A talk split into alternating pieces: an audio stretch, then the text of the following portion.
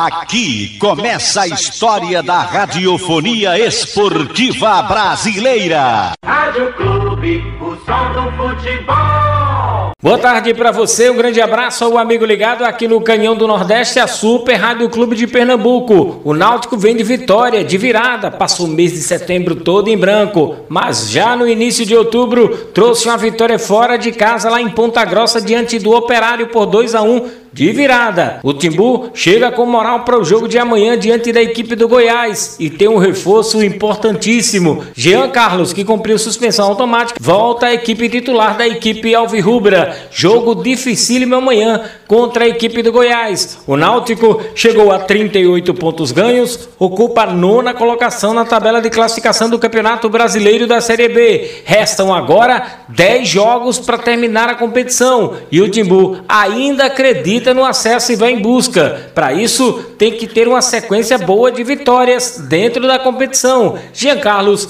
está de volta. Vamos ouvir aqui no Canhão do Nordeste o técnico Hélio dos Anjos, que começa falando a respeito do jogo de amanhã diante do Goiás. O jogo contra o Goiás vai ser outra decisão. Eu conheço muito bem o momento do Goiás, porque nós estamos também totalmente envolvidos na competição. É, acredito que vai ser um jogo muito, muito mais difícil do que esse que nós tivemos. Mas eu acho que uma vitória como essa, ela significa, é, pode significar um comportamento melhor da equipe no jogo futuro. E é isso que eu espero. Questões dos reforços, estou satisfeito. Você entende? É, eu não posso julgar o Jesus. Eu julgo o Jesus pelo, pelo comportamento técnico, tático que ele teve uma temporada praticamente sendo titular absoluto do Bragantino.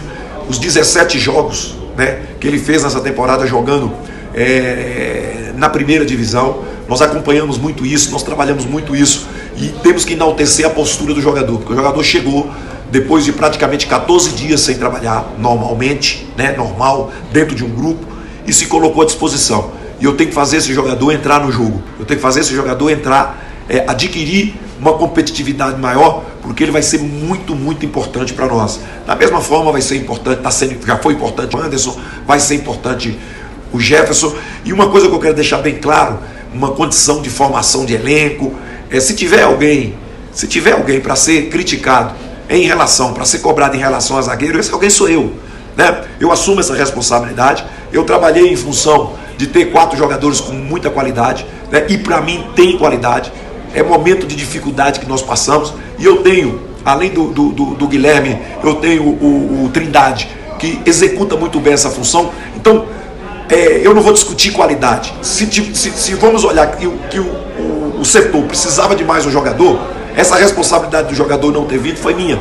Eu não, não acionei a minha direção, você entende? Então eu acho que a direção nesse momento não pode ser cobrada por isso. Se tiver que alguém que ser cobrado em relação essa questão de contratação zagueiro não é o presidente Edno, não é o Diógenes, é o treinador que naturalmente pensou de uma forma a formação do seu elenco para essa temporada. Este é o técnico Hélio dos Anjos falando aqui no Canhão do Nordeste. O Timbu treina hoje à tarde, faz o seu último trabalho antes da partida de amanhã, 21 e 30 diante do Goiás. Sem clube, não há futebol. Ok, estamos de volta aqui no Canhão do Nordeste para falar do Timbu, que tem jogo importantíssimo amanhã, 21 e 30 nos aflitos, diante da equipe do Goiás. O técnico Hélio dos Anjos tem de volta o meia Jean Carlos, a equipe Alvirrubra, ficou fora do último jogo na vitória fora de casa, diante da equipe do Operário por dois tentos a um. O Timbu ocupa a nona colocação na tabela de classificação. Vamos ouvir aqui no Canhão do Nordeste o vice-presidente jurídico Bruno. Bruno Becker falando da questão da Odebrecht. A questão da Odebrecht,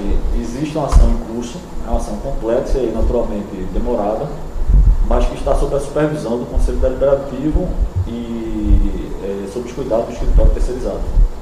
Em relação às demandas trabalhistas, houve uma redução significativa ao longo dos últimos quatro anos, tanto em número de processos quanto em valores ah, de ações, os valores que essas ações é, impactam no orçamento do clube. E eu posso trazer um dado que do início da gestão atual para hoje, houve a redução de 86% do número de ações ajuizadas. Este Bruno Becker, vice-presidente jurídico, falando aqui no Canhão do Nordeste. Vamos direto para ouvir o vice-presidente de marketing, Ricardo Melo, falando sobre a campanha de sócios. Para falar sobre o programa Sócio Torcedor, a gente tem que fazer um pequeno retrospecto. A gente começou esse projeto com um número que se aproximava de apenas 2 mil sócios adimplentes. Isso era absolutamente inadministrável para um clube do tamanho do Náutico e com as demandas que o Náutico tem. A gente chegou a um patamar de 15 mil, 16 mil sócios e é claro que no período de pandemia houve perdas, perdas em todos os sentidos, perdemos sócios também, mas sabemos que esse momento de volta, momento de retomada, é um momento também de trazer de volta para junto do clube aquele torcedor que volta à sua vida, que volta ao estádio, que volta a poder estar junto do time e apoiar. E uma das formas de apoiar, além de estar na arquibancada, é certamente pagando sua mensalidade. Nossa meta tem que ser voltar ao patamar que a gente já esteve, porque ele é real. Se a gente já alcançou, a gente pode voltar a alcançá-lo. Então, se a meta era usada no início e a gente suplantou essa meta, a gente segue querendo retomar o patamar dos 15 mil sócios para que a gente possa planejar um ano 2022 com muito mais força. É, quando a gente iniciou o primeiro mandato do presidente Edson, a gente tinha um plano traçado de metas a alcançar e fomos até o final da gestão com esses objetivos a cumprir. O segundo mandato ele foi afetado, como todo mundo já falou aqui, pela pandemia. Então é difícil você ter metas a cumprir numa situação totalmente fora do padrão, cumprir da mesma forma. Né? Não dá para comparar situações tão diferentes assim com os mesmos parâmetros. Então, foi feito o possível, há muitas iniciativas bem-sucedidas, mas evidentemente numa situação fora do normal, com um afastamento, literalmente um distanciamento do torcedor e do sócio. E agora, essa retomada, considerando inclusive todos aqueles que estão envolvidos com marketing, é para resgatar alguns dos trabalhos que eram feitos e trazer inovações, porque o Náutico, na verdade, provou que pode ter o torcedor junto com ele. A gente viveu esse momento aqui, a gente tem marcos nessa história ligados ao programa Sócio-Torcedor e à volta aos Estados Aflitos. E agora é o momento de recomeço, de retomada, de um novo ciclo que a gente tem certeza que também será exitoso. Este Ricardo Belo, vice-presidente de marketing do Timbu, falando aqui na Clube de Pernambuco. O Náutico tem seu último trabalho hoje à tarde. Amanhã, 21h30, nos Aflitos, recebe a equipe do Goiás. Sem clube, não há futebol.